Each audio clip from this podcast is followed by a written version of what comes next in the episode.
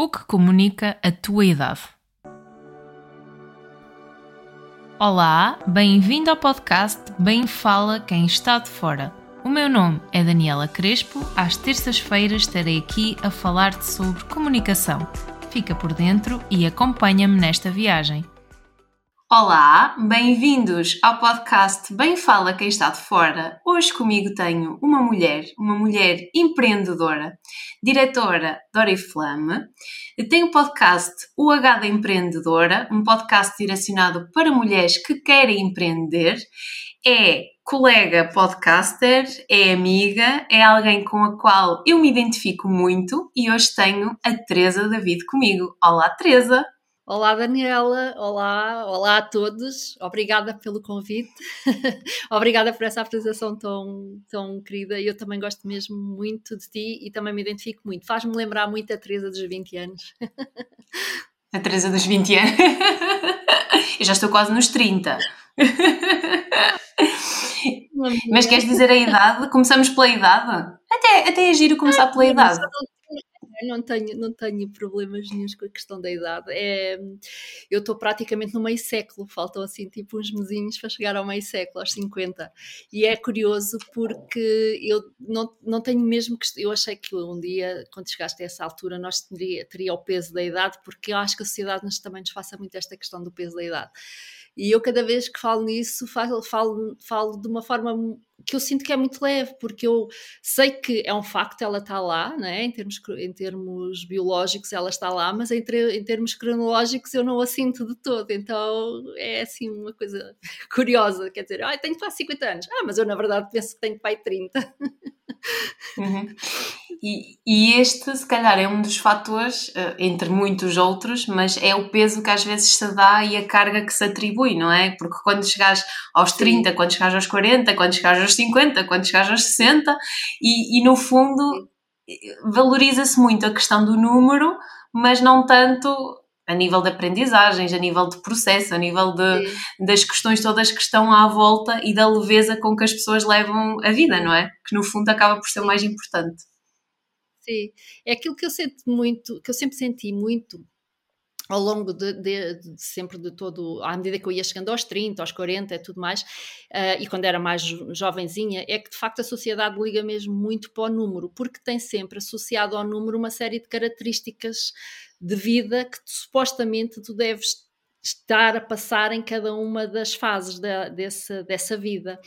Uh, e como eu fui sempre assim um bocadinho outsider da, da, dessas, desse percurso que a sociedade diz que nós devemos ter, acho que é por causa disso que eu encaro também esta questão da idade com esta leveza e faço muito esta, sinto muito esta diferença entre aquilo que é o biológico, que é o facto de eu tenho cá os 50 anos em cima, ou quase, mas depois cronologicamente eu não sinto, porque eu vivi a vida da forma como eu achei que deveria viver e não tanto da sociedade, mas que nós temos esse peso peso sempre atrás de nós temos e não é fácil criar um, ou desvincularmos disso. Eu acho que é um processo que é uma aprendizagem e ter que ter esta consciência de que um, se nós queremos viver de facto a nossa vida, nós temos que nos desvincular um bocadinho disso e não deixar que nos que, nos, que seja um peso. Pode ser uma linha orientadora, não há mal nenhum, mas não que seja um peso ou uma obrigação. Mas isto não é só nisso que a sociedade nos coloca esse, esse tipo de questões, né? Mas, As caixinhas, não é? é, é. Exatamente. Mas tu disseste agora uma coisa muito interessante e tendo em conta que estás quase a chegar aos 50 e que até aqui tu viveste a vida como achaste que tinhas que viver, como é que é chegar a esta idade com esta maturidade? Olha, sabes que hum, eu acho que a determinada altura eu sempre fui muito de, de, seguir aquilo que é o meu instinto, ou se quiseres a minha intuição, não sei muito bem como é que posso denominar isto, mas sempre fui muito seguindo daquilo que eu achava que era o correto para mim. Não sei dizer porquê, nem, mas sempre fui fazendo e sempre fui ao longo, lembro-me de ser muito, muito jovenzinha e de já ser entre aspas, criticada por algumas decisões que eu fui tomando. Tive a sorte felizmente, e sou muito grata, muito grata por isso, de ter eh, nascido numa família e com os pais que apesar de todas as limitações que, que, poderiam existir, não é? Porque estamos a falar de pais de há 50 anos atrás, não é? Numa uma época e uma geração muito diferente mas tive a sorte, e numa aldeia, porque eu sou de uma aldeia do interior, que agora já não há muito interior, é perto já do, também do, do, litoral e das cidades, mas naquela altura não era nada perto, e portanto eram pessoas que viviam no interior, nasceram, foram criados e viveram numa aldeia, mas que sempre tiveram a abertura de tentar perceber as filhas e o que é que elas queriam da vida delas o que é que elas gostariam de seguir e tentar compreender, mesmo que às vezes fosse muito difícil porque fugia de facto muito aos padrões normais. Uh, mas sempre tentaram, uh, de alguma forma, uh, compreender e fazer o possível que estava ao alcance deles para que elas seguissem o caminho que elas achavam que poderia ser o melhor para elas. Juntando juntando essa sorte ao qual eu sou mesmo muito grata ao, ao, à minha própria forma de ser, não é? À minha maneira de ser, de, de uh, independentemente da poder não ser muito expansiva, mas mesmo assim não ter medo de ir atrás daquilo que eu achava que deveria ser, eu fui sempre correndo e fui sempre tentando seguir esse, esse ideal. Eu acho que aos poucos fui, fui permitindo ao fazer isso também colocar muitos questionamentos, uh, que uhum. o porquê de que, porque é que eu teria que, para mim era muito mais muito melhor fazer aquele caminho do que fazer o outro, que era o que toda a gente dizia que tinha que ser e portanto, ao, fazer, ao, ir, ao ir fazendo o meu caminho e ao ir colocando muitas questões do porquê que eu tinha que fazer as coisas daquela maneira, eu fui-me conhecendo. Uh, e acho que foi, foi isso que me levou a, a, determinada altura, e já não foi assim há muito tempo, portanto, isto acabou por ser um caminho longo, de muitos questionamentos e, e até recriminações, porque muitas vezes eu, eu chegava ao final e pensava assim: fogo, eu é que estou mal, porque eu quero seguir e quero fazer isto, mas na verdade, se calhar depois sou eu que não estou bem, porque sou. Porque é, que, porque é que as coisas têm que ser assim sempre tão mais estranhas que para mim, e, e então havia também esta parte de um bocado chicotear as costas de, ao mesmo tempo. E há, relativamente, não é assim há muito tempo, eu de facto comecei a perceber que não tem que haver nenhum questionamento, nem tem que haver nenhuma recriminação. Porquê? Porque eu estou a ser eu. E quando eu quando eu percebi isto, quando eu aceitei isto, então tudo se tornou mesmo muito mais simples, muito uh, foi como se tivesse tirado assim um peso de cima de mim e tivesse percebido que está tudo bem, ok, está tudo bem, está tudo ótimo e aprendi a dar importância de facto àquilo que tem que ser importante para me preocupar e tudo o resto são coisas que vão acontecendo e amanhã já é outro uhum. dia e está tudo. Não há que criar problemas com coisas que de facto não são problema nenhum, porque lá porque as pessoas dizem que o caminho mais normal é aquele, não tem que ser aquele. E esta maturidade que tu falas, eu não sei se, se lhe posso chamar maturidade, se é mesmo uma construção de vida, percebes? Uma construção de pessoa. Um, que eu fui tendo ao longo do percurso, porque me permitia uhum. isso. Eu acho que a maioria das vezes as pessoas às vezes não se permitem a isso, porque é de facto mais fácil seguir os caminhos que nos vão sendo uhum. dados. E, eu ia dizer precisamente isso. E vive-se sem perceber muito bem porque é que nós não somos. Porque a felicidade também é uma coisa momentânea, nós temos de ter a consciência que a felicidade não é uma coisa que nós. que há um pleno de uhum. Alguém vive feliz sempre, né? Sim, e eu acho que quando falamos em felicidade, cada um deve definir para si quais são os seus padrões de felicidade e o que é que o faz feliz.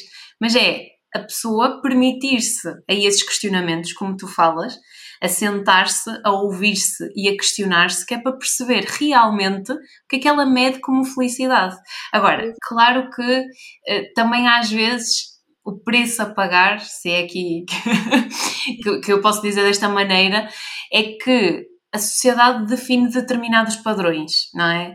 E quando nós começamos a ouvir-nos e a pensar pela nossa própria cabeça e a fazer aquilo que realmente nós queremos, muitas das vezes a crítica acaba por ser um alvo muito fácil e o barulho hum. que vem de fora, como nós nos estamos a destacar de uma forma diferente e não seguimos uh, a dita norma, e aqui norma entre aspas, acabamos por ser alvo de uma maior crítica, uhum. não é?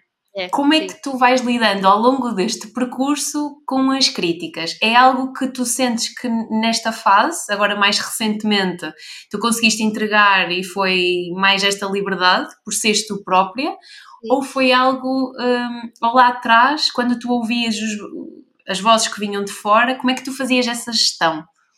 Olha, quando eu sempre, uh, aquelas coisas de que, ai, agora está na idade de casares, agora está na idade disto, agora está na, idade daquilo, ai, agora vais te despedir, ai, agora vais não sei o quê, pronto, todos estes momentos que foram acontecendo pela vida. E eu lembro-me que, uh, como eu te disse até algum tempo atrás, uh, eu, eu, eu carregava muito esse peso, porque apesar de eu fazer aquilo que eu achava que era o melhor para mim, estas críticas batiam e iam ficando cá e então, quando eu estava numa situa num momento um bocadinho mais baixo, né, que estava mais, uh, mais triste ou mais deprimida, eu ouvia tudo isso e era naqueles momentos que eu me recriminava e que eu perguntava, mas porquê? Porquê que tem que ser assim? Porquê que é tudo tão complicado? Porquê que não, ninguém me entende? Pronto, aquelas coisas que nós vamos tendo. E, mas a determinada altura eu desconstruía, não me perguntes como, que eu também não sei, eu acho que isto tem muito também a ver se calhar com a minha própria personalidade, eu conseguia desconstruir aquilo e no dia seguinte pensava, não, vamos à luta, que agora é continuar com aquilo que eu decidi que tinha que ser e é aquilo que eu quero. E foi assim que eu fui fazendo, até chegar a um ponto que hum, estas críticas já batem e fazem ricochete, por assim dizer. Já não, já não, não, não, não entram nada.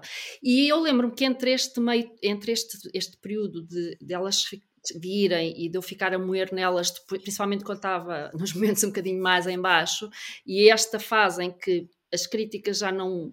Eu ouço algumas coisas que eu acho que são positivas, eu, eu posso reter, mas já não me faz cá grande diferença. Houve aí um, uma fase intermédia em que eu comecei a rebater quando as pessoas me diziam alguma coisa, eu rebatia. Eu já, tipo, pá, é a minha opção, não gostas, não gostas, mas tens que respeitar. E então eu, eu comecei a determinada altura, eu comecei a rebater e comecei a, a fazer valer que era a minha decisão e que eu não tinha que seguir aquilo que os outros queriam que eu seguisse Uhum. E que por muito que eu parecesse em algumas coisas até egoísta, narcisista, whatever que queiram chamar, era uma decisão minha e eu tinha uma razão para, para, para fazer, porque era aquilo que me deixava melhor e que mesmo relativamente a toda a gente que me cercava, também era o melhor para eles. Porque muitas vezes as pessoas esquecem-se que uh, o facto de nós não seguirmos aquilo que o nosso coração diz, aquilo que é a nossa essência, e irmos porque é mais fácil também, pelo caminho que a sociedade vai traçando, é mau para nós, deixa-nos frustrados, não nos deixa fazer e, e, de certa forma, definir os nossos próprios padrões de felicidade, como tu dizias há um bocadinho. Além disso, faz com que depois quem está à nossa volta sofra com isso tudo também. Porque quanto mais uhum. feliz é uma pessoa, quanto mais realizada é uma pessoa, mais felizes são todos os que estão à nossa volta mais, melhor se sentem todos os que estão à nossa volta.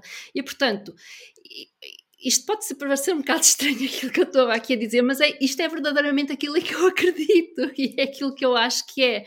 E, e eu costumo muitas vezes dizer às pessoas com quem eu me vou cruzando, e principalmente um, quando me questionam, que é, pá, nunca ok, eu sei que a vida é difícil, eu sei que todos nós depois temos e começamos a assumir compromissos e responsabilidades da vida adulta, porque é o que é, mas não deixem que eles vos limitem a seguir aquilo que vocês gostariam de ser enquanto pessoa, que sentem que é o que vocês devem ser enquanto pessoa. Pode uh, custar mais, pode uh, demorar mais, mas não. Ser não o caminho mais difícil, não é? Difícil, mas não, desistam, não desistam. De... Então, quando nós falamos da perspectiva profissional, principalmente, porque eu acho que é aquela que causa maiores frustrações na vida das pessoas, é a parte profissional. Uhum não deixem de procurar aquilo que vocês gostam. Nem que em simultâneo tenham que estar durante algum tempo a fazer aquilo que não é tão bom, mas não, não se deixem ficar por que não é tão bom do resto. E acho que também às vezes pode haver aqui um sentimento irrealista quando se pensa que, quando nós estamos a fazer aquilo que gostamos, que todos os dias vamos fazer aquilo que nós gostamos. mas isto é realista, mesmo quando tu estás a fazer coisas de que tu gostas e que é o teu propósito e que é aquilo que tu sentes que deves fazer, primeiro eu acho que é muito relativo e o que faz sentido hoje amanhã deixa de fazer. Mas mesmo quando tu já, já tens em mesa aquilo que tu queres fazer, aquilo que queres seguir e traças o teu plano, uh, é muito difícil tu todos os dias fazer coisas que gostas, não é? Porque há coisas que tu tens que fazer porque são necessárias, porque precisam de ser feitas para tu alcançar os teus objetivos sim, sim, e para conseguires levar a tua vida de uma forma plena, não é? Por isso acho que este sentimento irrealista e esta visão irrealista de todos os dias vamos fazer coisas que nós gostamos, ou se ainda não fazemos coisas que nós gostamos é porque ainda não encontramos o nosso propósito, é porque. Não, isto acho que é não, não, uma das é questões que importa. É, isso é muito interessante o que tu acabaste de dizer, que é, uh, uma, que é apesar de nós. Uh, uh, idealizarmos ou já sabermos alguma coisa que gostaríamos de fazer, temos de ter sempre a consciência, primeiro, que há sempre tarefas e há sempre coisas que nós não gostamos não é 100% perfeito, nada é na vida, portanto também não é por aí. Mas pelo menos podemos encontrar aqui um meio termo porque há, já estamos dentro daquilo que gostamos. E depois, aquilo que nós gostamos hoje, e isto acreditem, não, não tem que ser necessariamente o que nós gostamos amanhã. Um, nós vivemos em completa, completa impermanência, ou seja, tudo, tudo muda, tudo. O meu cabelo que é hoje, amanhã já está diferente, a minha unha hoje, daqui a uma hora já é diferente, tudo, não há nada que não mude. A, a cada segundo as coisas mudam. E, inclusivamente as nossas emoções e os nossos gostos. E, portanto, aquela ideia de que eu nasci assim e, portanto, eu sou assim, vou ser assim a vida toda, é completamente errada. E quem tenta acreditar nisto pode cair no erro de, de que depois está-se a, a, a proibir a si próprio de evoluir porque esta questão desta mudança também é a evolução mesmo de nós enquanto pessoas. E eu posso dizer que eu já, já passei por várias fases, né, em que eu, eh, eh, desde ser estudante, ser trabalhador estudante, desde ter um primeiro emprego que eu gostava, mas que na verdade não, eu cheguei à conclusão que depois não me realizava, depois acabar a faculdade, mudar de emprego para outra coisa, depois dentro dessa coisa, dessa outra empresa, mudar para outro, durante uns tempos também era uma coisa que eu gostava, mas depois começou a não ser já aquilo que eu queria, depois uma outra mudança, portanto eu já fiz 500 mil coisas ao longo deste tempo todo. E a, enquanto durante uma fase eu achava que estar sempre em constante mudança, ou achar que não era constante, mas que de X em X tempo parecia que tinha uma necessidade interna de mudar, que não era uma coisa boa, eu hoje já não olho para isso dessa forma. Eu acho que porquê? Porque eu, eu percebo que de facto a vida é cheia de mudanças e nós temos que as aceitar e temos que olhar para elas da melhor maneira e perceber exatamente o que é que essas mudanças representam dentro da nossa vida. E, e pode ser isso mesmo, que é aquilo que eu hoje gosto de fazer e que eu corri atrás para fazer, amanhã já pode uhum. não ser. Eu vou ter que correr atrás de outra coisa se eu achar.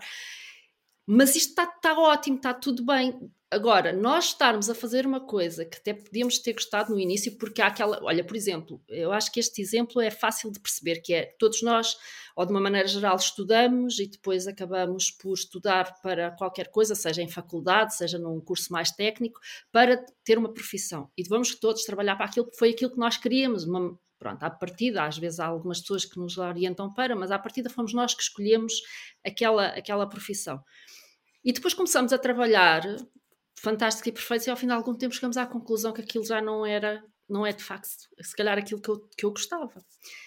E muita gente deixa-se ficar. Porquê? Porque estudou, porque teve não sei quantos anos, porque investiu e porque até conseguiu aquele emprego. E aquele emprego, se calhar, até é bom e até é financeiramente bem pago. Uhum. E eu não vou sair Esta daqui. sensação de estabilidade.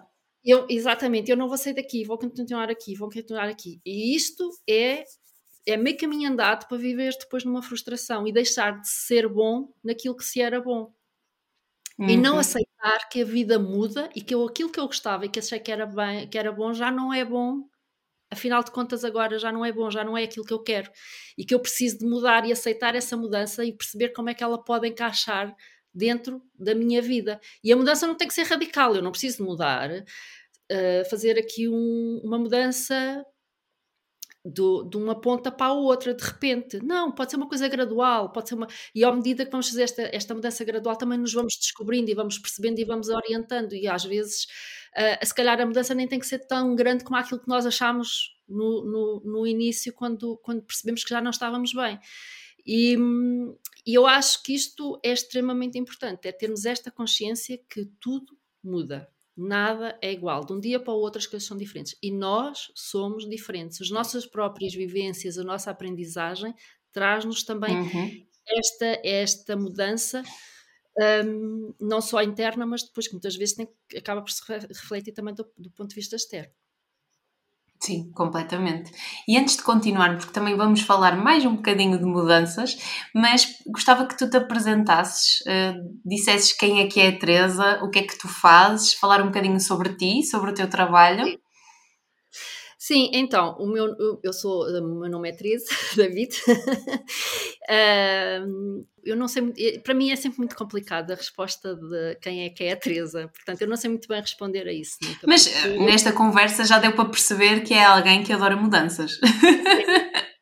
É, é, sempre muito complicado porque eu, eu acho que de facto aquilo a Teresa que era há 20 anos, a minha essência continua cá, os meus valores continuam cá, mas é só isso, porque depois tudo o resto vai sempre, eu sou de facto uma pessoa que hoje tenho consciência e aceito que gosto muito de mudanças. e... Então, olha, pegando, antes de deixar continuar, tu disseste que os teus valores continuam aí. O que é que a Teresa valoriza? Eu uh, valorizo muito a confiança, por exemplo. Eu valorizo muito a honestidade, eu valorizo muito a lealdade. São, são valores que para mim são fundamentais. E, e sabe, se houver, acontecer, e já aconteceu, infelizmente, na minha vida, pessoas que eu tinha muita grande estima e gostava muito e por algum momento não foram honestas comigo, por exemplo. Uh, não é não perdoar, porque eu essa questão do, do, perdoar, não perdoar, eu acho que com o tempo nós também aprendemos a, saber, a perceber que não perdoar não faz sentido absolutamente nenhum. Portanto, per, não tenho rancores, não tenho nada disso com nada nem com ninguém. Agora, eu posso dizer que eu deixo se calhar posso usar mesmo esta expressão, deixei de confiar. Eu nunca mais fui capaz de confiar. Portanto, quando eu sinto, vejo alguém que uh, confiava numa pessoa, que houve situações menos corretas, mas que consegue recuperar essa confiança, um, eu às vezes até tenho assim uma pontinha de inveja, porque eu de facto, para mim, é, é um valor tão, tão, tão, tão forte que eu não consigo, vai contra a natura uh, dizer-te que, ai, olha, eu confio outra vez em ti. Não, não consigo, não consigo, as coisas já não voltam mais a ser. E, portanto, eu dou mesmo, para mim, há, há valores como a, a, lealdade, a honestidade, uh, são, são mesmo são mesmo coisas que eu, que eu valorizo assim, tipo, são uhum. quase chaves. são quase chaves. Eu agora ia fazer, eu ia fazer a ponte. Tu trazes esses teus valores para o teu negócio e, e eu queria que falasses um bocadinho em que medida é que os trazes para o teu negócio e qual é que é o teu negócio para quem estiver a ouvir perceber um bocadinho daquilo que tu fazes. Sim, eu, então, eu, uh, eu sou um, diretora numa, numa empresa de cosmética de marketing de rede, que é a Oriflame. Provavelmente, de uma forma geral, já toda a gente deve, ouvir, deve ter ouvido falar. Basicamente, é uma empresa que vende por catálogo uh, e que está dentro do âmbito do marketing de rede, que é uma área de negócio que Uh, para muita gente é muito obscura ainda. Uh, e que também era para mim quando eu cheguei há 14 anos atrás, confesso. Um, e portanto, e é uma área de negócio que, na verdade, aquilo que, com o qual o nosso matéria-prima de trabalho são pessoas. Uh, tem por trás, de facto, a, a, a, venda, tem por trás a cosmética, que é o produto, tem por trás uma empresa que suporta, que é a Oriflame, mas o trabalho para quem se dedica a, a, trabalhar no marketing de rede dentro daquilo que é a vertente da liderança, a vertente da carreira, é, no fundo, trabalhar com pessoas. E eu. Uh, Houve uma fase, isto já passaram 14 anos, né? E portanto, houve uma fase em que eu sempre tive estes valores e sempre, sempre os. Eu, eu, eu não só os exijo, como eu os dou. A questão aqui também é preciso importante, porque muitas vezes também há esta questão de nós exigirmos termos uma série de valores que exigimos dos outros, mas depois nós não, não retribuímos na mesma medida. Mas, mas eu não só entre aspas, exijo como eu dou, e dou mesmo estes valores que eu tenho, eu também os transmito, não só os peço. E, e, eu acho que houve uma fase do meu negócio de empolgação, mais no início, em que eu me esqueci deles, não na vertente de os dar, mas na vertente de os receber. E a determinada altura eu percebi que não fazia sentido. Para mim, começou a ser uma carga eu, eu, eu, eu estar a pô-los de lado era como se estivesse a ir contra mim. E, portanto, sim, eu trago estes valores também para, para o negócio. Faço questão mesmo muito com as pessoas com quem eu vou trabalhando, principalmente aquelas que ficam mais próximas e com quem eu depois desenvolvemos um trabalho mais, mais profundo, de ter aqui estes valores presentes e que as pessoas também os saibam, porque às vezes é importante, porque há valores que para mim, não, por exemplo, um, a parte de ser uma pessoa, ser muito verdadeira e de, de, de, de, dizer sempre o que tenho a dizer. Há pessoas que isto não é importante. Elas uhum. não dão importância a isso. Tem outro valor diferente que não é o meu valor. E então eu não posso estar à espera que a pessoa saiba que eu tenho este valor por referência. Então, uma das coisas que eu aprendi também foi deixar muito claro para todas as pessoas, principalmente aquelas com quem eu estou mais próxima em termos de trabalho, que estes são os meus valores e que eu de facto dou muita importância a eles um, e que, pronto, tal como eu vou respeitar os valores da outra pessoa, que, que ela, também é importante que ela saiba quais são os meus e que, para que possamos trabalhar melhor e possamos nos conhecer melhor. E eu acho que é uhum. importante isso. Uh, neste negócio, uma das coisas que eu também acho que é, é, é esta capacidade de nós uh, sermos muito nós próprios, estás a ver? De passarmos uhum. bem a imagem e aquilo que nós esperamos também dos outros e que nós somos para dar aos outros.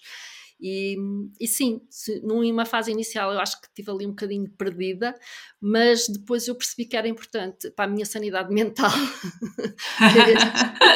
e para o negócio também, ter estes valores uh, bem presentes, sim. Uhum. E a importância, lá está, da comunicação e do respeito também, sim. uns pelos outros. E pela comunicação de cada um, não é? E para que se conseguir alinhar. É, é, neste negócio do marketing de rede, uh, eu acho que a comunicação é fundamental fundamental a todos os níveis, não só uma comunicação do ponto de vista de trabalho efetivo, de negócio, de regras, de como é que o negócio decorre, de, de ensinamentos, porque o meu trabalho passa muito também pela parte da mentoria, pela parte de, uh, de ajudar outras pessoas a alcançarem os seus próprios objetivos, de orientá-las, mas uhum. também nesta parte mais, mais pessoal de, de, relacionamento, por assim dizer, porque acaba acaba-se por criar relacionamentos muito mais próximos do que aquilo que normalmente às vezes se criam em contexto de um trabalho normal de empresa.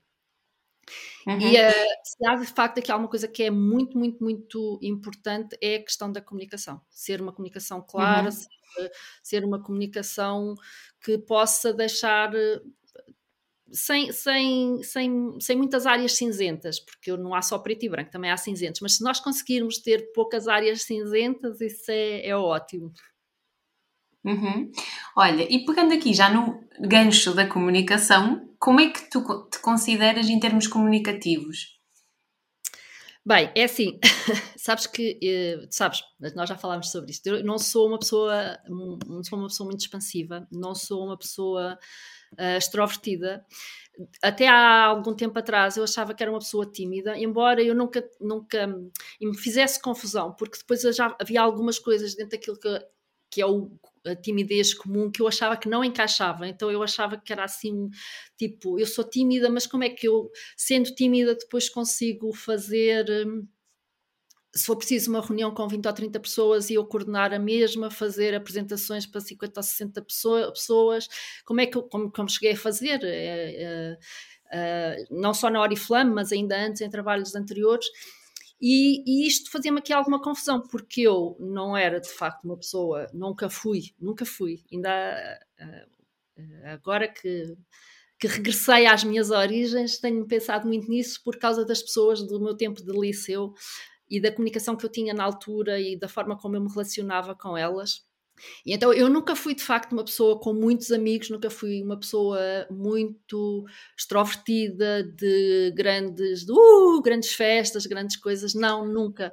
E, e eu achava achava isso estranho depois eu consegui fazer outras coisas que aparentemente não eram características de uma pessoa que fosse tímida.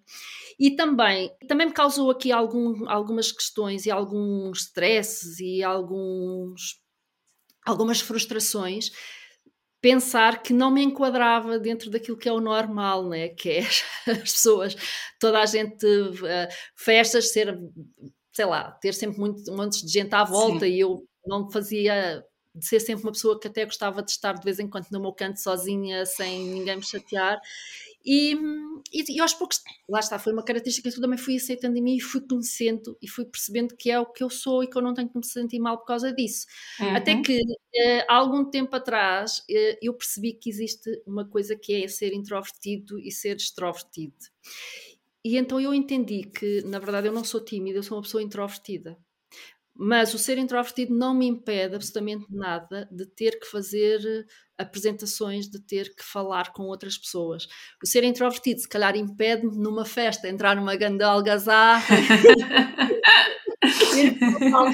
dançar, dançar no meio da pista, fazer isso calhar impede-me, mas não me impede em termos profissionais nunca de ter que ter uma reunião com não sei quantas pessoas, de fazer apresentações para 100 ou 50 pessoas, para estar num palco com centenas de pessoas à frente se for preciso fazer um testemunho, não me impede. Uhum. Porquê?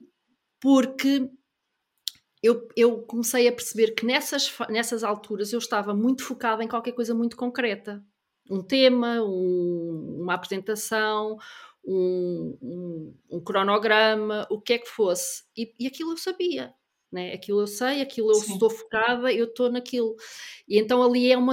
Não é como se, é a Teresa, mas não é a Teresa na sua essência, é a Teresa focada em algo que ela tem que falar e que ela tem que dizer, e portanto faz-se sem problema. Isso que tu estás a dizer é muito importante. Primeiro, levanta-me logo aqui uma questão, e, nós também já falamos sobre isto em off, que é a questão da introversão e extroversão, e, e o que eu sinto é que se calhar, e, e, falando no início da questão da sociedade, talvez a sociedade esteja mais preparada uh, para um extrovertido do que para um introvertido no sentido de um introvertido valoriza muito a questão do silêncio. E nós, numa sociedade cada vez mais onde se valoriza o ruído, o dizer, dizer mais, é muito difícil quem está em silêncio, quem está no oposto.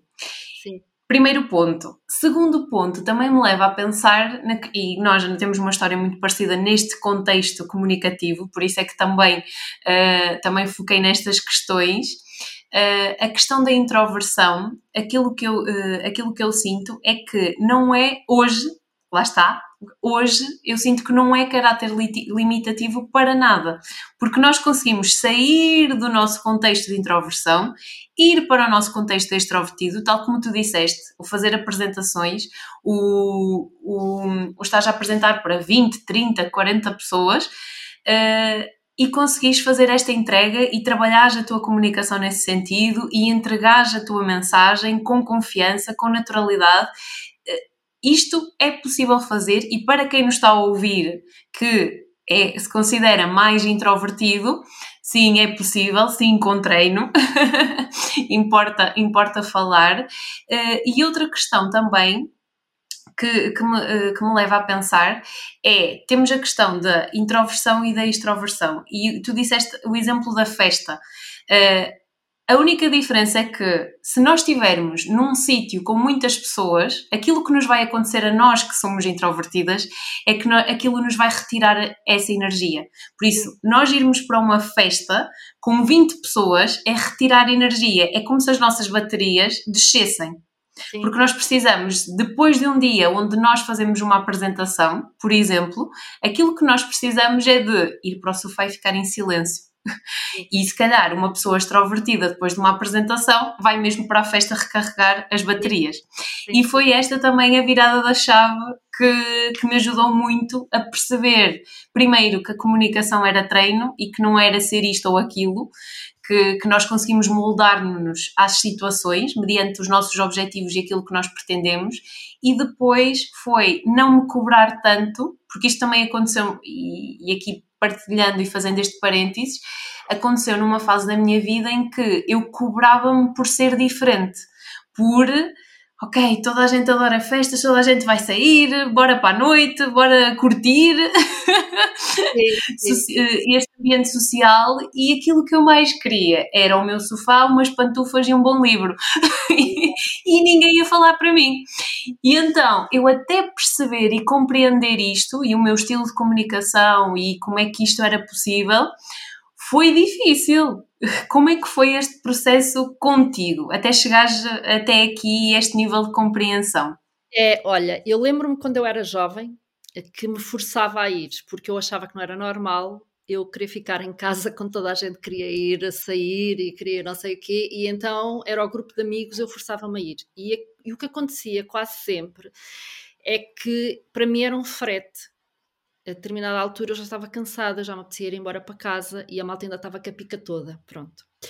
Uh, e eu comecei a perceber que isto não me dava prazer e aos poucos comecei a não ir. Comecei a não ir, a, a dar muito mais primazia, por exemplo, a um jantar calmo, tranquilo, em casa ou até mesmo num restaurante, mas com poucas pessoas. Depois houve outra coisa que aconteceu que foi uh, eu sentir que uh, a questão de eu, eu sempre adorei estar sozinha, sempre. E, e, e, sentir que as pessoas faziam muita questão, é muita, muita uh, a questão da solidão e o solitário, que são duas coisas distintas. Uma pessoa pode uhum. ser solitária sem estar na solidão. E, e, a sociedade, quando tu, um, quando tu és uma pessoa que gostas de estar contigo própria, gostas de estar sozinha, sozinha tem tendência a catalogar-te como sendo estás a viver na solidão, não estás bem, de certeza que estás com problema, estás deprimido. E não tem nada a ver. Ser solitário não uhum. tem nada a ver com solidão, não tem nada a ver com estar deprimido, não tem nada a ver. Muito pelo contrário, é aquilo que tu dizes. É alguém que gosta, que está consigo próprio e é assim que recarrega as suas próprias energias, é assim que se calhar faz com que depois a seguir parta para fazer para, para, uhum. para a conquista de todas as coisas que quer conquistar. E depois comecei a perceber também que isto me dava um foco diferente. O facto de eu ser assim também me dava um foco diferente. Pessoas extrovertidas têm tendência sempre a dispersar muito. E então eu percebi que eu conseguia ser muito focada e efetivamente mais do que alguém que era muito extrovertido. Um, depois havia a questão também de que uh, uh, eu sempre tive um núcleo de amigos mais, mais reduzido, uh, amigos, amigos mais reduzido. Uma coisa é tu conheces muita gente, mas depois aquelas pessoas com mais reduzida. E foi reduzindo ao longo, e ao longo da vida foi sempre reduzindo. Há muita gente conhecida, mas aqueles que são mesmo amigos, de facto, são muito, são poucos. Mas, e está tudo bem, porque é assim que tem que ser, se é assim que eu me sinto bem, se é assim que eu acho que faz sentido para mim. E então eu fui aos poucos começando a perceber tudo isto. Aos uhum. poucos eu fui começando a perceber tudo isto, começando a perceber que uh, o eu não ser expansiva não tinha mal nenhum, embora uh, as pessoas achassem que eu quero. Ah, e aconteceu uma outra coisa ao longo, nos meus primeiros, nos primeiros anos, quando eu era mais nova, isso mexeu um bocadinho comigo, porque é própria, o próprio julgamento da sociedade. E eu, houve muitas situações onde as pessoas me diziam que eu que era um bocadinho de nariz empinado, que eu que era muito pretenciosa, pronto, que me catalogavam logo, que é aquela primeira impressão, por Sim. causa de eu ser recatada, por causa de eu não sair em grupos, mesmo em, em, termos de trabalho, depois tive colegas que me chegaram, com quem eu depois acabei por mudar muito bem, que me chegaram a dizer: Olha, eu no início tinha uma ideia péssima tipo, que eu achava que tu eras muito arrogante, de nariz empinado, não te misturavas com nada nem com ninguém. Depois comecei a perceber que aos poucos fui-te conhecendo e que não era isso. Pronto, porque lá está, uh, nós não, ou pelo menos eu falo por mim, não temos esta capacidade de chegar e falar de tudo, falar do cor-de-rosa que é muito bonito, falar do tempo que é fantástico. Eu, eu, eu não falo, eu hoje, antigamente isto incomodava-me eu ficar em silêncio e não ter conversa para ter com as pessoas. gosto de falar do tempo só por causa de ter que ter uma conversa com as pessoas. Agora não me incomoda nada se eu estiver ao pé de alguém e estamos em silêncio. O silêncio é bom, não há problema absolutamente nenhum. Não temos que ter esta obrigação de ter que ter sempre conversa, ter que ter sempre motivo de uhum. conversa.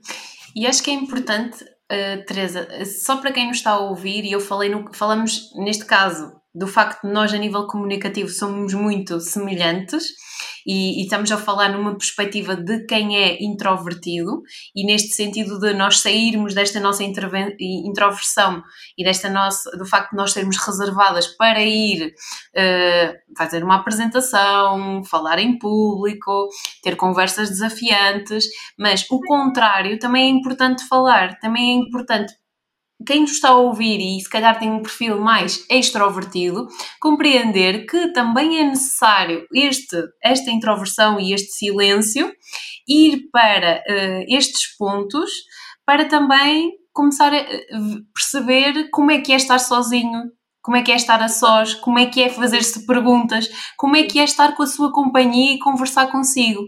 Porque muitas das vezes aquilo que eu sinto é que, uh, lá está, nós temos esta dificuldade, nós estamos muito bem sozinhas, mas ir lá para fora acaba por ser mais desafiante, mas o contrário também é desafiante. Alguém que está com as pilhas, com a energia no máximo, rodeado de pessoas e sozinho em casa, como é que é? Por isso é importante Exato. nós percebermos conforto, desconforto e irmos saindo da nossa zona que é confortável para irmos para o desconforto e para percebermos o que é que acontece, que tipo de resultados nos traz, como é que nós reagimos em situações diferentes. Sim, e é também para perceber o outro, sabes? Porque é assim, tal e qual como eu, por exemplo, penso assim, como eu me sinto desconfortável estou numa situação menos boa, aconteceu algo menos bom, eu preciso de trabalhar aquilo para voltar a ficar bem. Muitas pessoas, a forma como resolvem é ir, é sair, é estar com outros, é não estar sozinho. Eu não, é ao contrário, né? É estar sozinho, é poder meditar sobre tudo, é, é poder questionar, é poder até nem pensar em nada se for preciso, mas é na minha, no meu, eu comigo, comigo mesma. E isto dá-me a perspectiva de eu compreender o outro que não é assim.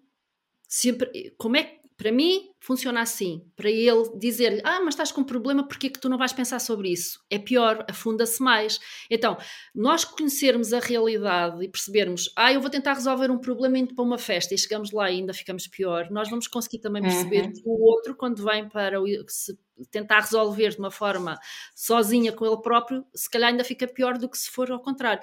E para nós e para os extrovertidos, que era aquilo que tu estavas a dizer, que é Sim. eles também experimentarem, entre aspas, por assim dizer, e perceberem o conforto e o desconforto. E, e mais uma vez vai bater com respeito. Com é? respeito. Que nós já falamos ao longo desta conversa, o respeito, respeito. pelo outro e compreender o tipo de comunicação que, que estão a ter. Mas ias dizer qualquer coisa? É, tá, era isso mesmo, é, ensina-nos a compreender o outro. Se nós tivermos esta abertura de mente, ensina-nos a compreender o outro e a respeitar o outro. E, Exatamente. Que é vezes o julgamento que, que, que, se vai fazendo ao longo da sociedade. E a sociedade aceita muito melhor os extrovertidos, do, porque consegue compreendê-los muito melhor do que os introvertidos. E quanto a isso, nós temos um bom livro para, para recomendar, não é? o livro Silêncio. O Silêncio, agora não me lembro do nome da autora, mas a Daniela sabe, pode dizer. Suzanne Kane, o livro Silêncio, Suzanne Kane, eu depois coloco na descrição. É, é maravilhoso. E, porque, a, porque os introvertidos eh, são quase como que um mistério para a sociedade. É muito difícil ler um introvertido.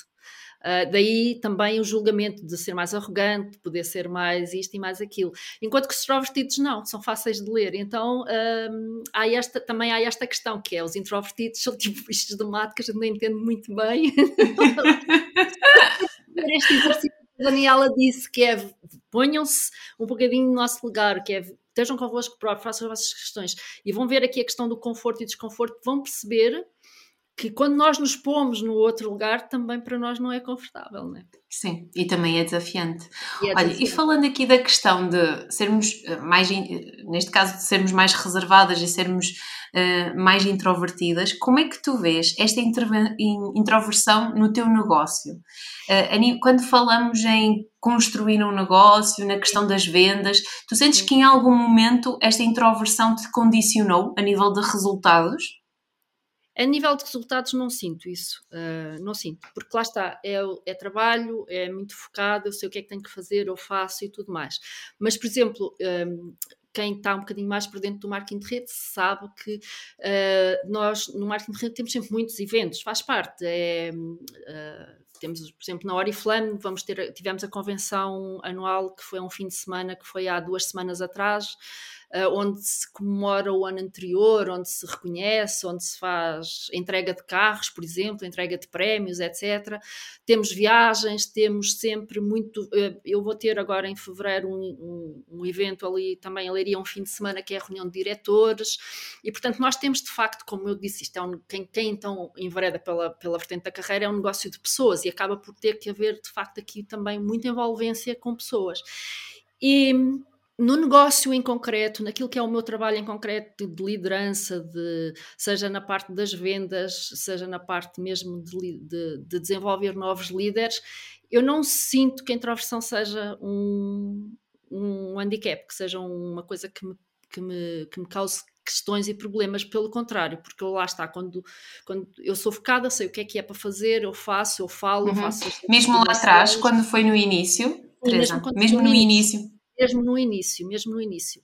Uh, nunca, nunca, me, nunca me causou, nunca me causou nenhuma, nenhum, nenhum desconforto mesmo. Ok, é, lembras-te quando tu há um bocadinho dizias que por muito que a gente a fazer uma coisa que gosta, há sempre qualquer coisa que a gente não gosta tanto. É verdade, há tarefas, olha, posso dizer que falar ao telefone para mim é uma coisa que eu um, me causa é das coisas que eu não gosto muito, eu não, eu não gosto, eu sou daquelas pessoas que pegam o telefone, está tá, tá, tá, tá feito e não sei o quê. E então, falar ao telefone, por exemplo, é uma das coisas que nós temos que fazer bastante, mas que é uma tarefa que eu não me aprecio uh, grandemente, mas que lá está, faz parte do todo e portanto eu faço. Da parte dos eventos, um, aquela coisa da festa, eu gosto, eu gosto e, e, fico, e sempre, venho sempre, venho sempre muito satisfeita e venho sempre muito motivada, são injeções de energia, de motivação que nós recebemos nos eventos. Mas eu não posso dizer que, por exemplo, vou sempre super animada e super, super, ah, é maravilha.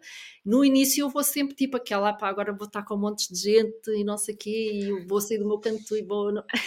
Mas depois eu lá acabo por entrar no espírito, percebes? Mas hum, é sempre aquela coisa que mais me dificulta, é sentir que estou no meio da multidão. Ah, e aí sim, uh, e, sou, e sou, noto que sou uma pessoa que, e as minhas colegas com toda a certeza, se perguntas a alguma delas, se calhar vou-te dizer isso, que é que sou, sou mais reservada, não sou daquele tipo de pessoa que, tô, que falo com, com toda a gente, estou sempre muito no meu canto, aprecio a festa à minha maneira, aprecio o evento à minha maneira, percebes? Um, uhum. E, portanto, a introversão tem, neste meu trabalho, tem aqui estas duas características. Uma delas, que é trabalho, trabalho efetivo, é muito focado, eu sei o que é que é. A parte da festa, eu ajusto-me. Aprendi, que eu acho que é uma característica depois que nós, os introvertidos, também temos, Sim. aprendemos a ajustar-nos e a apreciar e a tirar o bom para nós é de todo, de todo, de todo o evento, neste caso, ou da, festa, ou o que é que seja. Uhum. Mas para e a nível de as que nos ouçam, isto é um trabalho fantástico. e, e, desafios de comunicação no teu dia a dia? Uh, desafios de comunicação. Eu, uh, lá está, por exemplo, uh, eu, eu, prefiro comunicar, sou muito franca, e hoje em dia mas eu praticamente sempre fiz o meu trabalho muito online e se calhar por isso também de ser facilitado. Eu prefiro comunicar de forma escrita, por exemplo. Uh, lá está a questão do telefone, a questão de se eu puder, se a comunicação puder ser feita toda por via online, de forma escrita, eu aprecio. Gosto de fazer uh, reuniões de, de, um para um, que acho que é, acho que é, isso eu gosto muito. São conversas normalmente muito interessantes, ou de só duas, três pessoas, porque aí consegue-se de facto ter, uh, mais, ser mais intimista, ser uma conversa, mesmo sendo trabalho, poder ser Aqui está também outra característica de introversão, que é nós preferimos estas conversas de um para um e é, profundas. É, é, consegue-se aprofundar, consegue ser mais íntimo, consegue-se conhecer melhor a pessoa, portanto, um para um, duas, três pessoas no máximo. Confesso que para mim é o ideal. Quando, quando é mais do que isso, um, por norma, eu tento que já sejam coisas muito orientadas, então aí o que eu faço é ter as coisas estruturadas, ou tipo uma reunião ou tipo apresentação e ter aquilo mais estruturado. Como eu, antes da Oriflame, eh, já trabalhava eh, como, como líder de projeto, como gestora de projeto, já tinha uma equipe e, e tinha, e tive uh, alguns projetos bastante interessantes uh, e com algum impacto.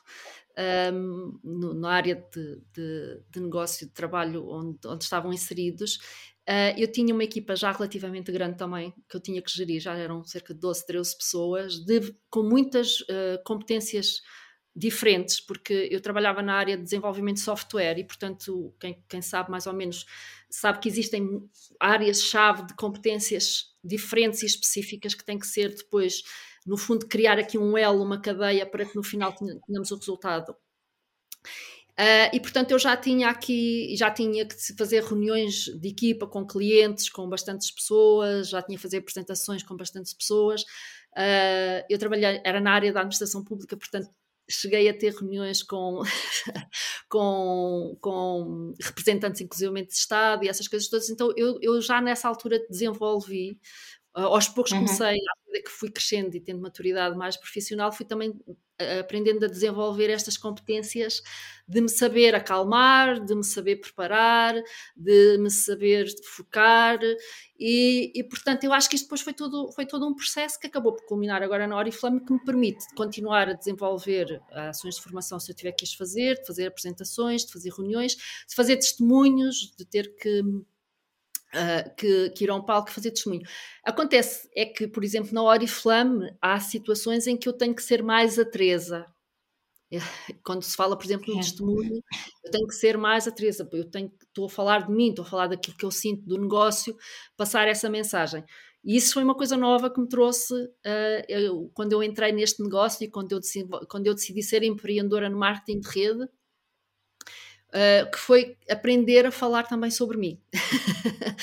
ah, ok. a falar sobre mim. Então, não, não, já não foi tanto o desafio de ter que estar como plateias à minha frente ou ter que estar a organizar, mas saber até que ponto eh, que eu também teria que falar mais de mim, das minhas emoções e das coisas que eu sentia uh, nesses, nesses momentos. Uh, no início não foi fácil, confesso.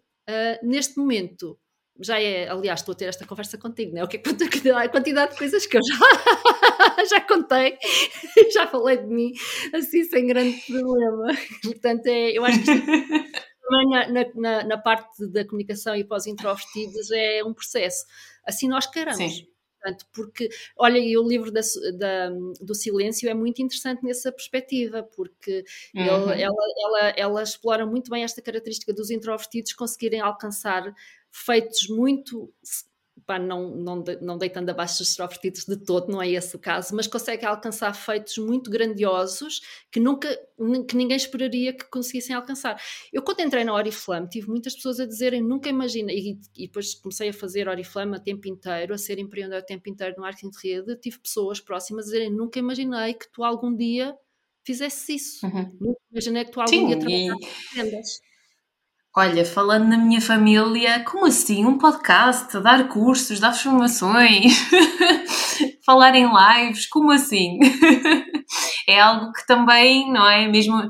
E aqui eu sou de uma família eh, de muitos tagarelas, muitos extrovertidos, e, e, e lá está, é, com grande surpresa é que eles uh, veem tudo aquilo que eu fui construindo e o facto de eu hoje trabalhar como coach de comunicação.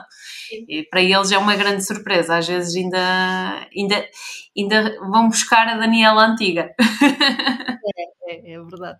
É, agora as pessoas já não me dizem muito, mas, mas houve uma época que me diziam: ah, nunca imaginei que tu fosses algum dia trabalhar nessa área, uh, ligada às vendas Sim. e tudo isso.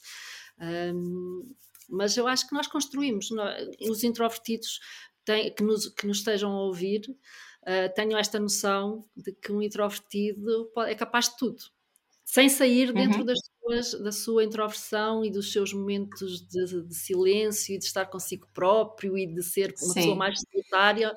Hum. Não há problema nenhum nisso, isso está tudo bem, não há problema absolutamente nenhum, está tudo bem e isso não te impede de fazer nada, nada, nada, nada, e de ser o que. E, não se, e também é importante uh, partilhar que não se perde a identidade. Nada. Porque no fundo nós somos quem somos. A questão é nós ajustarmos-nos ao contexto e conseguirmos perceber, alinhando com os outros, como é que nós queremos estar e escolhemos estar. E aceitar, aceitar que somos assim, porque às vezes o não aceitarmos também nos faz, nós faz com que nós tentamos ser diferentes. É aceitar que isso é, é, é como nós somos, que está tudo bem e depois a seguir é o alinhamento. Uhum, uhum. Olha, e falando em empreendedorismo, como é que o empreendedorismo surge na tua vida? Olha, eu, eu sempre me lembro, desde muito jovem, de de ter assim, eu não sabia explicar muito bem, mas sempre uh, me lembro de uh, achar que gostaria de um dia poder ter um negócio meu, algo que fosse meu, que, que eu pudesse gerir, que eu pudesse não depender de nada nem de ninguém. Mas eu nunca verbalizei isto. Era algo que eu nunca verbalizava por, por, eh, porque eu achava que era algo que era inviável, porque uh, primeiro não tinha nenhuma ideia extraordinária bom negócio. Quis mudar o mundo. Ou whatever que fosse, não tinha, não tinha. O que é que eu podia fazer? E abrir uma loja, um café, não fazia sentido. Pronto, estava fora de questão esse tipo de negócio. Não é porque seja menor, mas é porque eu achava que não era, não era, esse, não era isso que me ia, de facto, realizar. Um, e depois também por, por, questões financeiras, não é? porque ter um negócio, grande maioria das vezes, obriga a que tu tenhas algum. Agora já nem tanto, como estamos na era digital, mas, antig... mas antigamente, eu estou a falar mesmo que eu tenho 50 anos, mas uh, há, há uns anos atrás, tu pensas em ter um negócio, era pensar também em ter dinheiro para poder fazer um investimento. E eu uhum. também não tinha óbvio, né? A minha família é uma família humilde e, portanto, eu também não tinha, não tinha isso. E, portanto, para mim, o que fazia sentido era uh, tentar uh, realizar-me a trabalhar por conta de outra um, e daí conseguir ir o mais possível uh, em termos de crescimento profissional e também financeiro. e um dia a Oriflame surgiu na minha vida por completo acaso, completo acaso. Eu já tinha ouvido falar na Oriflame, até já tinha experimentado um ou outro produto, mas tipo, se calhar uns 10 anos antes de eu ter entrado na Oriflame. E nunca mais tinha ouvido falar, nem sabido nada. E um dia eu recebi um, um, e-mail de uma pessoa que foi a pessoa depois com quem eu me inscrevi na Oriflame, sobre um assunto que nada tinha a ver com, com a Oriflame, mas que tinha na sua assinatura uns links para uns, uns blogs e umas, umas páginas que ela tinha e que, me, e que eram relacionadas com a Oriflame, porque ela já era na altura uma chefe Oriflame. E pronto, e foi aí que eu li, houve algumas informações que me interessaram, principalmente o facto de ser cosmética não testada em animais, de ser uma empresa uh, reconhecida a esse nível, de não fazer testes em animais, e resolvi perguntar mais informação. Uh, e perguntei mais informação, percebi que não tinha que fazer vendas, porque eu também tinha aquele preconceito de, não, eu não sabia da parte da carreira, só sabia da parte da venda, que era andarem com o catálogo e fazer vendas. E eu tinha muito preconceito relativamente a isso, como eu acho. Eu acho que é importante também falar sobre isso, porque se calhar quem nos está a ouvir e ouve o conceito de Oriflame associa Sim. logo à questão do, do, do, catálogo. Por isso também se calhar é importante depois desconstruir uh, esta parte dos mitos que possam haver. Sim, e então eu tinha muito preconceito. Para mim era completamente inviável pensar em ter um catálogo na mão e andar para fazer vendas, não era? E é mesmo preconceito, porque era mesmo vergonha, tipo, agora eu que já sou formado, tenho, tenho licenciatura, tenho isto, tenho aquilo, já estou não sei o que, faço isto e faço aquilo e agora vou andar com o catálogo, nem pensar nisso. E ela disse-me que não, que eu podia só comprar para mim, que eu podia estar inscrita uh, somente para fazer compra. E pronto, e esta foi a forma como eu aderi à Oriflame. Eu aderi à Oriflame porque a Oriflame não testava em animais, eu não tinha que ser vendedora e, portanto, permitia-me poder experimentar os produtos uh, como uma cliente direta, com alguns descontos. Uh, e sem compromissos nem obrigações, porque eu poderia, encomendava se quisesse, se não quisesse, não encomendava. E foi assim. Só que eu tinha, e tenho ainda um bocadinho esta vertente de muito curiosa, mas na altura estava mais aguçada porque também tinha muito a ver com o trabalho que eu tinha, que é uh, o trabalho que eu tinha obrigava-me, embora mais numa, perspectiva de liderança, mas ter que ir muito aos detalhes de tudo. Eu tinha que saber os detalhes de tudo para ter a certeza que depois aquilo que a equipa definia de regras para os, os sistemas, de para, para o, as aplicações informáticas, tinham tudo concebido e não se esqueciam de nada. Então, o que é que aconteceu? Eu mal me inscrevi no Oriflame, eu fiquei muito curiosa. Que raio de empresa é que é esta? o que é que é isto afinal? E pronto, e foi aí que eu comecei, em, mal, mal tive acesso ao site e à área privada, a coscovilhar tudo o que havia e não havia. E descobri aquilo que se chama o plano de chefes, que ainda existe hoje, embora já muito diferente daquilo que era na altura, mas existe hoje. E apercebi-me então que havia uma outra vertente, além de vender por catálogo, que existia uma outra vertente que, eles, que nós chamamos de carreira, a carreira no marketing de rede, neste caso a carreira Oriflame, Uh, e que poderia eventualmente, se calhar, fazer algum sentido uh, saber mais sobre aquilo. E foi assim. Uh, portanto, eu passei de uma fase de ter um preconceito terrível sobre o que era a venda por catálogo para uma fase de muita curiosidade, uma curiosidade uhum. de tal maneira que me levou a querer experimentar e começou tudo por uma brincadeira. Eu disse, ah, então vou experimentar fazer em casa, era tudo online. Eu comecei desde logo sempre a trabalhar online, porque eu tinha, nem tinha tempo, os meus horários e tudo não me permitiam fazer de outra forma. E à medida que, eu fui começando a fazer isto um bocadinho por brincadeira, eu fui começando a perceber o que, é que era o marketing de rede. E afinal de contas, comecei a desconstruir todas estas ideias que eu tinha pré-concebidas de ser. Primeiro, a vergonha da história do catálogo, andar com catálogo e não há vergonha Sim. nenhuma, não há problema. Cada um é livre de fazer o que fizer, desde que seja uma coisa que não seja, que não vá prejudicar ninguém. E portanto, uhum estar com catálogo. E que seja congruente com este autoconhecimento que nós falamos no início, com aquilo que pretende fazer. Aquilo que se pretende fazer. Portanto, não há problema nenhum, há que ter vergonha absolutamente nenhuma. Portanto, logo aí eu desconstruí este preconceito que eu tinha da história do catálogo. E depois a questão da marketing de rede, eu comecei a perceber o que é que aquilo era. Uh, eu não tinha absolutamente conhecimento nenhum, porque muitas vezes as pessoas dizem: Ah, isso é aquela coisa do jogo de pirâmide, quem está em Sim. cima para ganhar com os outros e tudo mais. E eu acho que tive a sorte, como eu não tinha uma mente relativamente limpa, não fazia a mínima ideia do que aquilo era, eu consegui perceber muito facilmente logo como é que era, o que é que significava o marketing de rede, como é que ele funcionava e que na verdade não tem absolutamente nada de ilegal, não tem cá nada desses esquemas malucos das pirâmides, que de facto a, eh, os esquemas de pirâmide são ilegais e são coisas que deve-se fugir delas. E, portanto, para mim foi muito fácil, que às vezes não é para outras pessoas, porque já têm este, por detrás este conceito de pirâmide e associam e isto passa muito. E, e foi assim uh, que eu comecei por uma brincadeira que me permitiu aos poucos ir conhecendo então este mundo e desconstruindo isto e, e aprendendo, por assim dizer, e percebendo o que é que ele é na verdade. Um, até que deixou de ser uma brincadeira. ao fim de, de, de, algum tempo, talvez um ano e meio mais ou menos, eu assumi que era algo que eu gostava de fazer, mesmo sem ser por brincadeira, e percebi, a cap... porque eu depois também entendi outra coisa, que é o potencial financeiro que tem esta atividade. As pessoas acham que, uhum. não se uhum. ganha nada, mas eu percebi o potencial financeiro desta atividade e o quanto tu podes ganhar, para além de tudo o que tu podes usufruir, das viagens, do carro, do, dos fins de semana, de todas estas outras prémios que tu podes ter em termos de eletrodoméstico, tudo, tudo, tudo sem, sem, pensar nestas outras coisas que estão aqui ao lado, só mesmo falando de dinheiro, tem, que tu podes uhum. ganhar, tem de facto um potencial enorme e é fruto do teu trabalho, não tem cá esquemas nenhums por trás. Sim. Depois, Desde que, lá está, também deixes de uh, partir do princípio que é uma brincadeira, porque muitas das vezes o que acontece, se calhar, é associa-se à questão do catálogo e à questão de começar, uh, ah, vou ver no que é que dá. Eh, é. Quer dizer, os resultados começam a aparecer quando tu encaras efetivamente como um negócio, levas isso a sério e comprometes-te com aquilo que tu queres fazer é.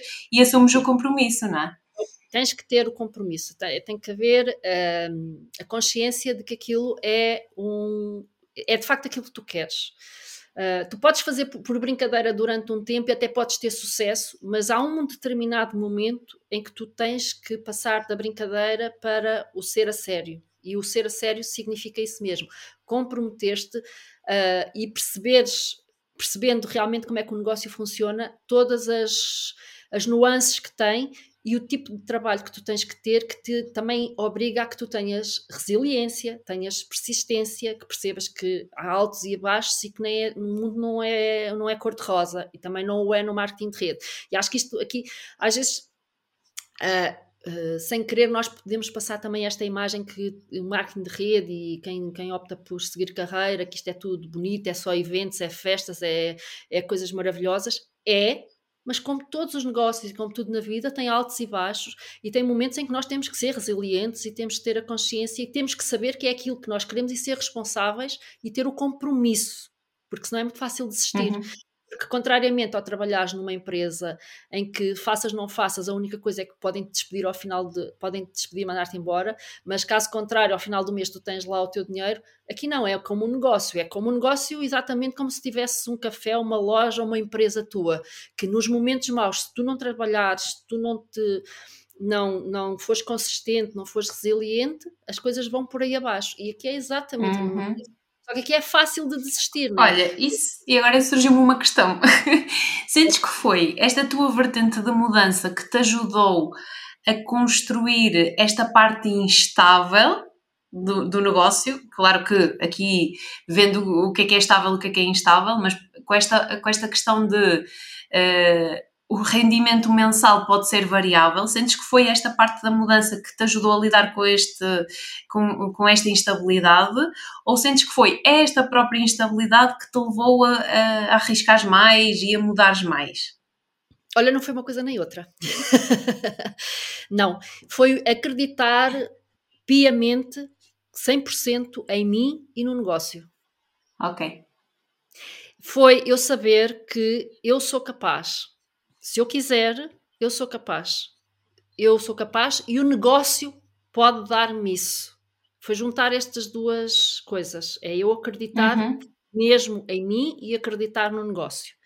E nos momentos menos bons, ter a consciência que eles existem na vida. E portanto é só perceber o que é que é preciso fazer para dar a volta, uh, o que é que, o que é, pode estar porque há coisas que podem ser nossas, há coisas que são externas, há fatores externos, né? Hoje em dia, por exemplo, a sociedade está, todos os negócios estão rodeados de fatores externos que não dependem de nós. Mas é saber ter esta leitura, mas acima de tudo acreditar seriamente que nós somos capazes e que o negócio vale a pena. Que eu acho que às vezes acontece isto, né? Que eu vejo isto no, neste meu percurso que muitas pessoas nem acreditam nelas próprias, quando começam as coisas a correr mal, acham que são, não são capazes, acham que não têm uhum. sorte, uhum. acham que é, tudo, que é só com elas que as coisas não, não, não acontecem, e ao mesmo tempo, às vezes, há, têm também a descrença do, do, do, próprio negócio, porque nós até podemos ter exemplos e podemos ver pessoas que alcançaram e que estão e que já e que têm, estão nos patamares e que ganham, porque a partir do momento que tu te focas e começas a conhecer pessoas, percebes que é real, não é só uma coisa que se diz da boca para fora. Mas como nós ainda não vivenciámos isso, é muito fácil nós, Sim. às tantas, aquela crença de, ver no outro também descair, associado ao deixarmos de acreditar em nós. E portanto, eu, eu acho que no meu caso, e eu comecei numa altura má, eu comecei numa, na altura da crise da Troika, portanto, foi quando o meu, uhum. meu início de negócio foi com a Troika. Em 2012 estava eu a chegar a uma categoria, a uma das. Uma da, a Safira, por exemplo, foi quando eu decidi despedir-me e foi quando nós estávamos todos aqui em Portugal com a Troika a fazer cortes e a fazer isto e a fazer aquilo e não sei o quê. Portanto, e acho que isto foi mesmo desta crença, desta crença de eu, por um lado, perceber que, que eu era capaz, saber que eu era capaz, acreditar verdadeiramente em mim, acreditar verdadeiramente no negócio um, e depois tomar o gostinho da história de poder ser empreendedora, de saber que conseguia viver trabalhando Sim. só neste nível e, e, que me levou ao passo então do despedimento em 2012. E partiste para essa aventura. E eu agora ia te perguntar: recusares uma aventura é recusares a vida?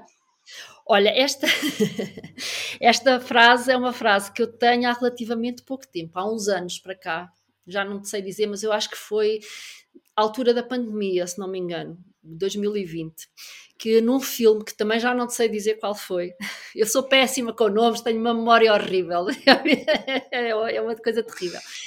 Que eu vi esta frase, um, uma, um dos protagonistas, dizer que recusar a aventura é recusar a vida.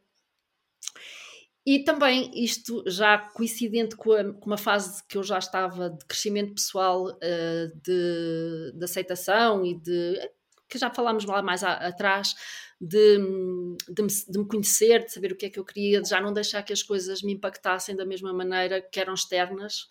Uh, eu pensei que esta minha é aquilo que para mim parecia que podia ser um, um, um, problema meu, que era eu estar constantemente à procura de coisas novas e a mudança, que muitas vezes as pessoas todas fogem delas e não gostam, eu, na verdade, achar que precisava de ter de vez em quando esta mudança na minha vida. Um, eu encaixei esta frase assim perfeitamente em mim. Pensei, é isto. É sempre que eu se, eu, se eu recusar a aventura, que na verdade é, é as mudanças, cada vez que há uma mudança, há uma aventura nova na tua vida, é como se eu recusasse, é, que se, é como se eu recusasse viver. E, e foi desta forma que, que esta, esta eu agora vou perfeitamente naquilo que é. E eu agora vou aqui vou aqui mexer, vou-te fazer um comentário. E tu, com esta idade, ainda tens idade para aventuras? É aquela, agora é essa. É uma questão que eu também, também, coloquei, também coloco a mim própria uh, e que eu mudei o ano passado, fiz uma grande mudança, não do ponto de vista profissional, mas do ponto de vista pessoal. Eu uh, nasci numa aldeia, né? cresci numa aldeia até aos 15 anos. Aos 15 anos uh, aventurei-me das minhas primeiras grandes mudanças, aventurei-me a ir estudar para uma cidade completamente sozinha, eu introvertida, não conhecia ninguém, absolutamente zero. Por isso é que eu digo, um introvertido pode tudo, desde que acredite que de facto é aquilo que quer. Portanto, eu com 15 anos fui para uma cidade onde não conhecia ninguém, absolutamente ninguém, zero pessoas, para uma escola nova, tudo. Foi um processo um bocadinho doloroso no início, mas uh, não me arrependo absolutamente nada, foi das melhores coisas, das melhores decisões que eu tomei. Só que a verdade é que aos 15 anos eu saí e já e não regressei mais, uh, a não ser tipo férias e depois começar a trabalhar fins de semana, etc. Uh, eh, e o ano passado decidi voltar. então eu voltei às minhas origens novamente em 2022 e, e, foi uma grande mudança. Parece que não, mas é uma grande mudança. Estamos a falar de um, vir ao fim de 35 anos, praticamente regressar à, às origens. E, uh, e, eu, e, esta questão colocou-se: tipo, ok, uh, em termos de trabalho, eu posso fazer o meu trabalho em qualquer lado, não há problema, mas faz sentido, com esta idade, continuar a falar nas mudanças e continuar, até mesmo em termos profissionais e tudo, porque também a gente ao mudar de, de, de, ambiente também as coisas vão surgindo. E eu não e, e isto é uma coisa que eu acho que é, é importante dizer, é que uh, eu nunca deixo de olhar à minha volta e de perceber o que é que vai acontecendo, porque acho que as oportunidades surgem desta forma, é não fechando os olhos, depois tu podes aproveitar ou não, mas é estando sempre atenta. E, e eu cheguei à conclusão que sim, porque não? Porque não? Eu continuo válida, né? Eu tenho, ok, tenho 50 anos, é verdade. Ah, o mercado de trabalho aos 50 anos já ninguém sabe. Sabes que eu só estava a meter-me contigo, não era para levar a peito. Eu sei, mas eu acho que é importante falar sobre isto porque é verdade. Toda a gente Sim. diz a 40 uma pessoa não pode pôr-se em aventuras porque já não sei o quê, já não consegue. Consigo, eu consigo. Eu tenho cá os meus conhecimentos, toda a experiência que eu fui adquirindo, Mudar não significa perder, significa ganhar, porque tudo o que já tenho para trás está cá na mesma, é reaproveitar para, para o novo que eu quero. Portanto, já nunca é a partir do zero, nós falámos disto também aqui há uns dias atrás. Cada vez que nós mudamos é a partir do zero. Não, não é a partir do zero, porque nós temos muito, muita experiência acumulada, experiência profissional, experiência pessoal, experiência emocional, uh, e portanto nunca é a partir do zero. 50 anos é uma idade tão válida como outra qualquer para tu poderes fazer mudanças, na Sim. minha perspectiva. e agora vão dizer que eu sou uma fu- Não, e no fundo eu acho que o preocupante ou alarmante é se calhar chegarmos a uma idade onde já nada nos desafia, onde Sim acordamos, voltamos a fazer as mesmas coisas que fizemos no dia anterior, o dia a seguir é o mesmo que o de hoje, isso sim é que pode ser preocupante. Sim, sim, eu concordo contigo perfeitamente. Quando nós acordarmos e deixarmos de ter desafios. Meu Deus, é, eu acho que é preocupante, isso é que é, porque porque senão é o que é que tu vais fazer? Deixas de ter um. O que é que tu vai motivar se tu não tens desafios na tua vida, né? Uhum. Eu acho que sim, concordo contigo, perfeitamente, sim. E para terminarmos, uh, tenho assim mais três perguntinhas para te fazer. A primeira é, pensando nesta vertente, nesta vertente do empreendedorismo, para quem nos está a ouvir, que lembrete é que tu deixas uh, a um empreendedor?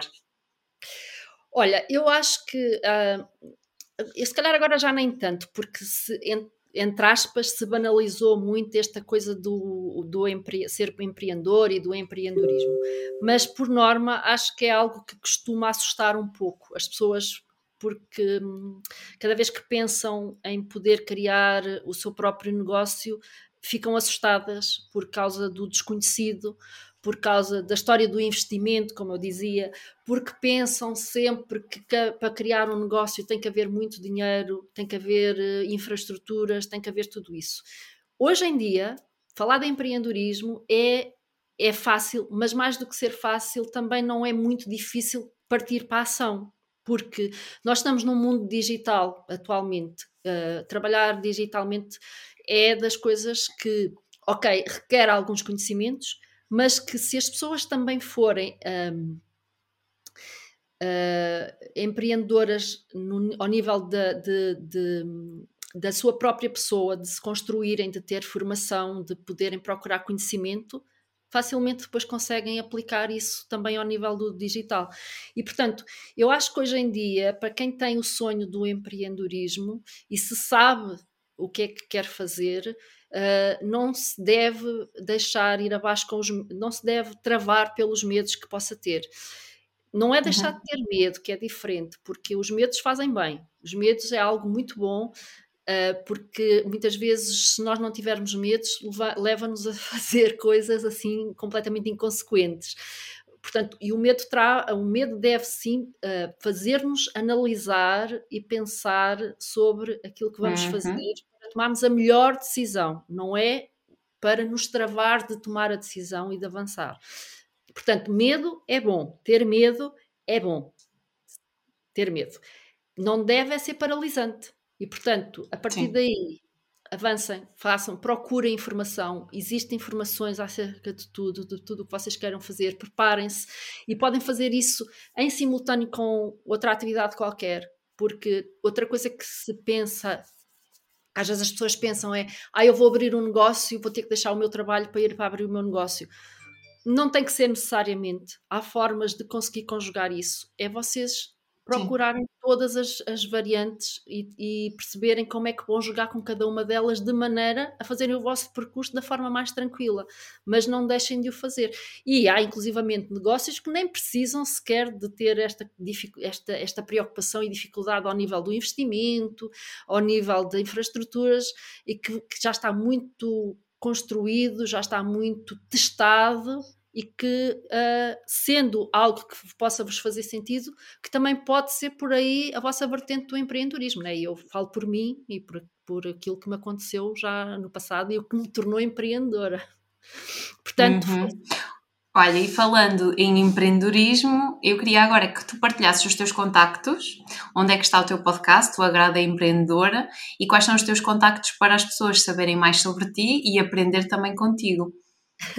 Então, eu tenho, uh, eu, podem ir ao meu site, né, uh, www.teresadavid.pt, lá podem entrar em contato comigo, uh, tem várias formas de poderem entrar em contato comigo. Depois tem as redes sociais, se procurarem por Teresa David, Oriflame, vão me encontrar no LinkedIn, no Facebook, na, no Instagram, estas três principais, vão sem, sem grande dificuldade, tenho a certeza, encontrar-me. Um, e, e pronto, e basicamente acho que era isto que é por aqui que vocês conseguem lá chegar. Acho que me perguntaste mais qualquer coisa, mas entretanto eu consigo falar. Do podcast. Do podcast, mas eu vou incluir tudo nos, nos comentários.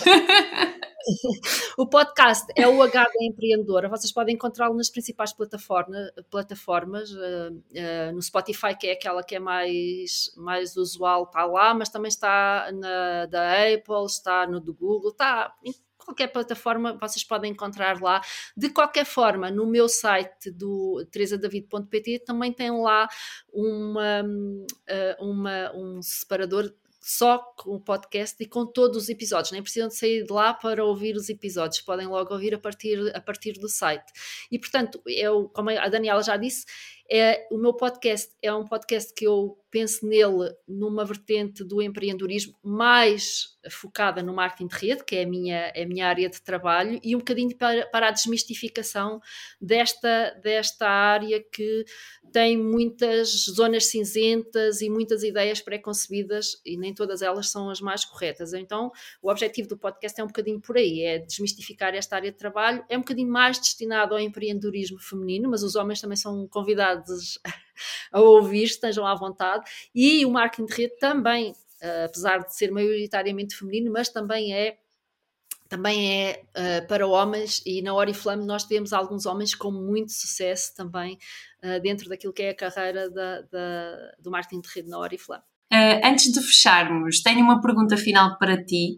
Imaginando que tu estás de fora a ver a tua comunicação, o que é que tu tens a dizer sobre ti? Olha, hum, que pergunta difícil. o que é que eu tenho a dizer? Eu tenho a dizer-te que eu, hum, eu às vezes, olhando assim por fora, uh, eu já fiz esse, esse exercício algumas vezes. Se eu não tiver um tema muito concreto, eu sou, eu divago muito. E portanto acho que tenho aqui a, a, esta questão do. Eu tenho mesmo que ter um, um, um tema e para eu estar a ser mesmo muito focada e não fugir uh, daquilo, para não divagar. Porque eu, eu aquilo que, quem, olhando por fora e vendo esta minha divagação às vezes sobre cada um dos temas, a sensação que dá é que eu não sei muito bem o que é que quero falar. Então, para, ou então não tenho muita certeza do que é que estou a falar, porque para dizer qualquer coisa eu tenho que recorrer a 500 mil coisas para chegar ao ponto. E isto é algo que eu já me apercebi há algum tempo uh, e que acho que eventualmente pode ser melhorado. Uh, depois, opa, olha, depois não sei, é, deixo. Eu acho que não sou má comunicadora, sinceramente. Acho que tenho muito, acho que tenho muita capacidade de me enquadrar uh, com quem é, com quem são os, os ouvintes. Acho que tenho essa, essa, olhando de fora e vendo todas as coisas que eu já fiz e com o, todo o, o tipo de, de comunicação que eu já tive que ter com vários, várias plateias diferentes, eh, acho que tenho esta flexi acho que é, é uma comunicação que é flexível, que eu facilmente consigo uhum. ler que está do outro lado e consigo adaptar a comunicação a quem está do outro lado.